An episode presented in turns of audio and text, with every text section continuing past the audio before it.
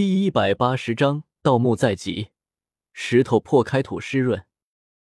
松林依旧第一个下墓，下去以后，根明和尹森看着我，意思是让我第二个，我便下去。这第二次下墓的感受和第一次迥然不同。如果说第一次还有些拘束放不开，第二次完全轻车熟路了，和下地窖没什么差别。因为熟悉，所以大意。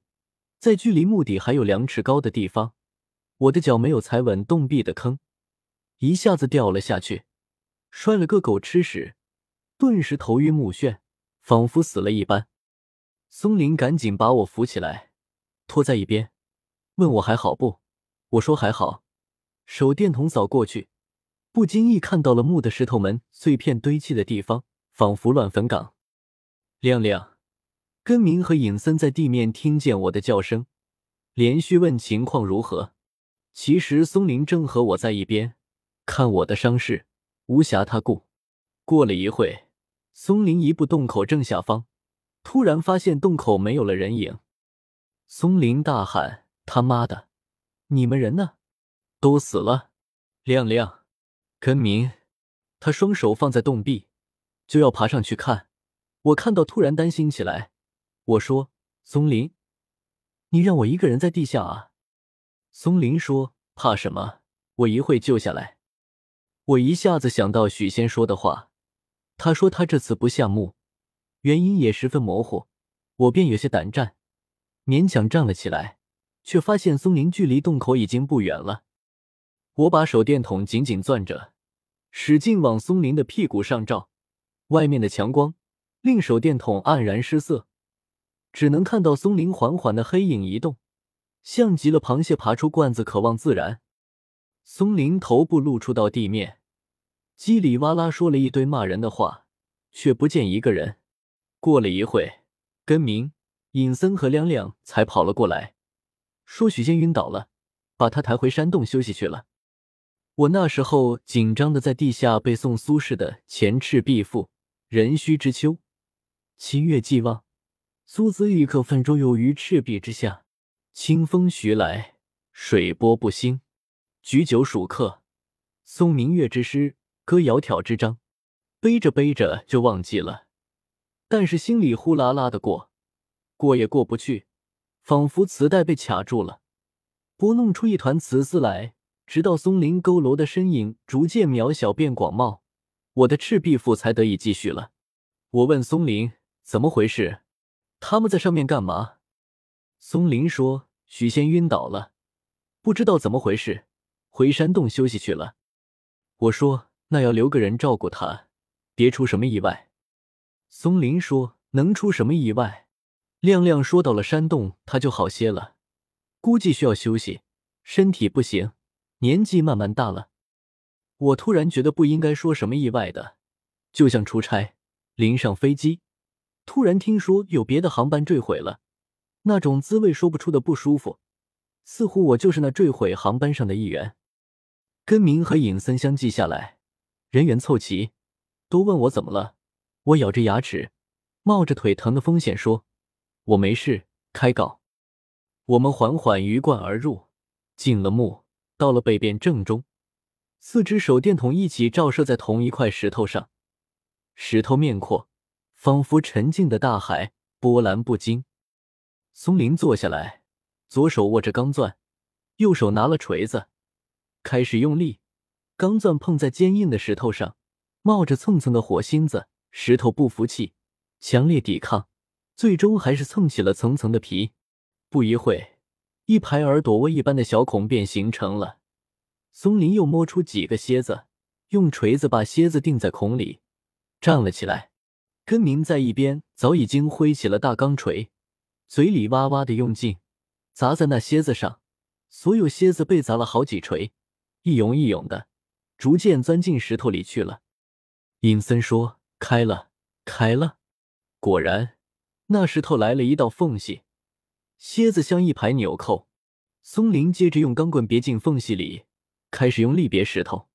我在一边静静的看着，想起阿基米德给我一个支点，我就能翘起地球。石头一点一点挤着起来了，蝎子哗啦啦往慢慢裂开的缝隙里跌入。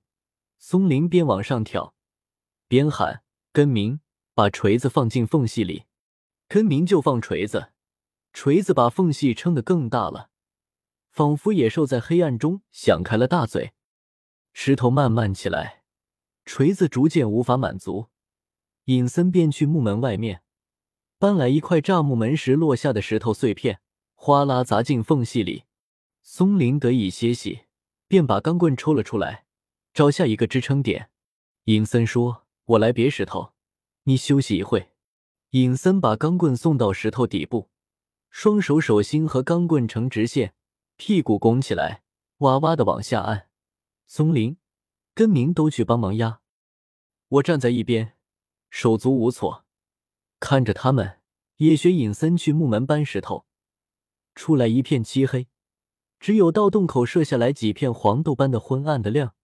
我选择了好几块，最后拿了一块我可以胜任的，到了他们面前，看到石头已经给拔萝卜一般起来了。松林看到我说：“不需要了，休息下。”我说：“好。”我看看石头下面都是扎实的黄土，丝毫看不出来什么是个通向棺材的什么门。许仙真的说准了吗？松林看出了我的疑问，说：“下面的土被夯实过。”许仙说的没问题，他确实有点牛逼。短暂的休憩中，所有人的眼睛都盯着那片石头下面的土。休息了不到一分钟，起来开始干活。所有人轮流着凿土、挖土。松林仔细看那挖起来的土，还闻了好几下。我也去闻，没有什么味道。我问松林有什么发现吗？松林说还谈不上。这土不是原始土，但是不能说明什么问题，因为修木铺垫石头的时候也会翻动土层的，所以不能作为判断地下是否有墓穴的依据。我想了想，觉得也是，巴巴的看着浮土在周围逐渐增多。松林说：“根明，我来，你休息一下。”松林跳进去，勉强蹲下，看着最下面的土，然后继续挖了起来。我算是第一次如此亲身的盗墓体会，暗自觉得盗墓人的痴迷、贪婪和精明，不达目的不罢休，不到黄河不知倦那种异于常人的朴素执念，是多么的深邃与广袤。凿了两米多深，所有人精疲力尽。我说我帮忙挖了一会，他们三个都嫌弃我太慢。我用力一铲子，便听到了悦耳的石头和金属碰撞的声音。声音美妙动听，仿佛泉水的咚咚。我们都兴奋了，把土清理干净。一块大大的石头，平平整整的横在眼前。我们都沸腾了，一人抽一根烟，坐在地上，想接下去怎么弄。我看看手机的钟表，不知不觉到了黄昏。我对松林说：“要不要和亮亮说一声？今天晚上怕是还得一会，天色渐晚。”让他回去拿些吃的喝的。松林觉得也对，便让我去和亮亮说。我点头出了木门，到了洞口下面，抬头发现天色暗暗的了，和下面融为一体。我爬出盗洞，精疲力尽，一口清新的空气扑过来，顿时耳目一新。亮亮看到了我，赶紧过来问我情况怎么样。我说找到了，今天估计回不去。还要破木门，松林说要你回去弄点吃的喝的。亮亮听了喜不自胜，说：“好呀，哈哈！来的时候我还说多带点吃的，他们说有许仙，肯定很快。不用，你看看，现在我下山去。”我突然想起许仙来，问道：“许大仙人怎么样了？”亮亮道：“挺好，在山洞里念念有词。”我问他这样是怎么回事，他说为我们祈祷，搞不清楚。你要不要也去看看他？我们一起过去。我下山的。我说好，便一起到了山洞。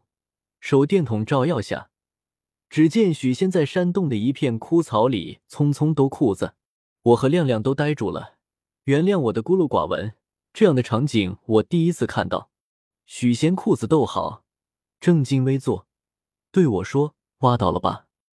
我使了个心眼，说没有。许仙笑了，说：“我是不是可以回去了？”亮亮说：“你不能回去，我现在下山去弄吃的，你等我个把小时，我尽快回来。你饿了吧？”许仙道：“我的任务是找盗墓，找到了，我任务完成了，我还在这干嘛？我想我媳妇了。”我不满意于许仙对我画的不屑一顾，他根本就没有搭理我这一茬，便说。这么晚了，你怎么回去？路也崎岖，你腿脚也不好。再说，你是松林请来的，怎么也要和松林说声吧？许仙迫不及待道：“我给他打电话。”我说：“木下面哪有信号？”许仙不作声了。我和亮亮对视了一下，心有灵犀，觉得许仙不能回去。木没有起，哪有人提前撤退的规矩？这个职业一向是同甘苦共进退的。亮亮下山拿吃的去了，我守在山洞里和许仙一起。我又不想守在这山洞里，我想下墓看看那阁老的棺材，披金戴银，熠熠生辉之风采。可是我没办法，只能坐在许仙身边，两个人看着山洞口大小的日落后的苍山。苍山逐渐和山洞里共为一色，乌漆麻黑的了。许仙轻轻咳嗽一声，说：“你不打算回江南了吗？”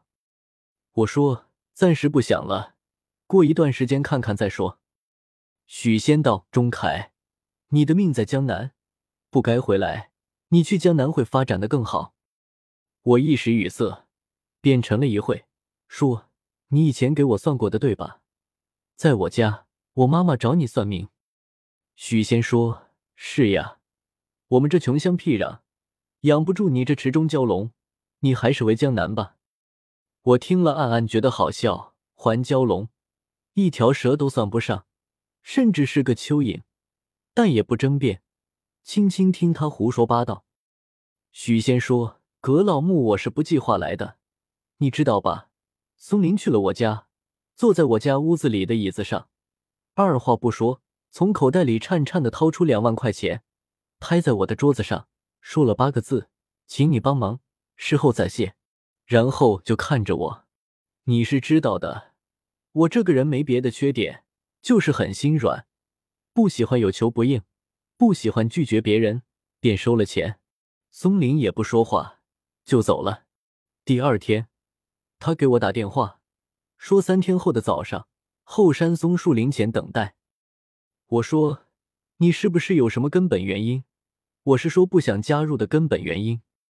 许仙说：“没有。”我看着许仙，也看不到他的脸，只有他绘声绘色讲的时候，头部闪动，才能看到他的轮廓。说白了，还是两万块钱俘虏了他。扯那些乱七八糟的干嘛？我忍不住继续问：“你刚才真的晕倒了？”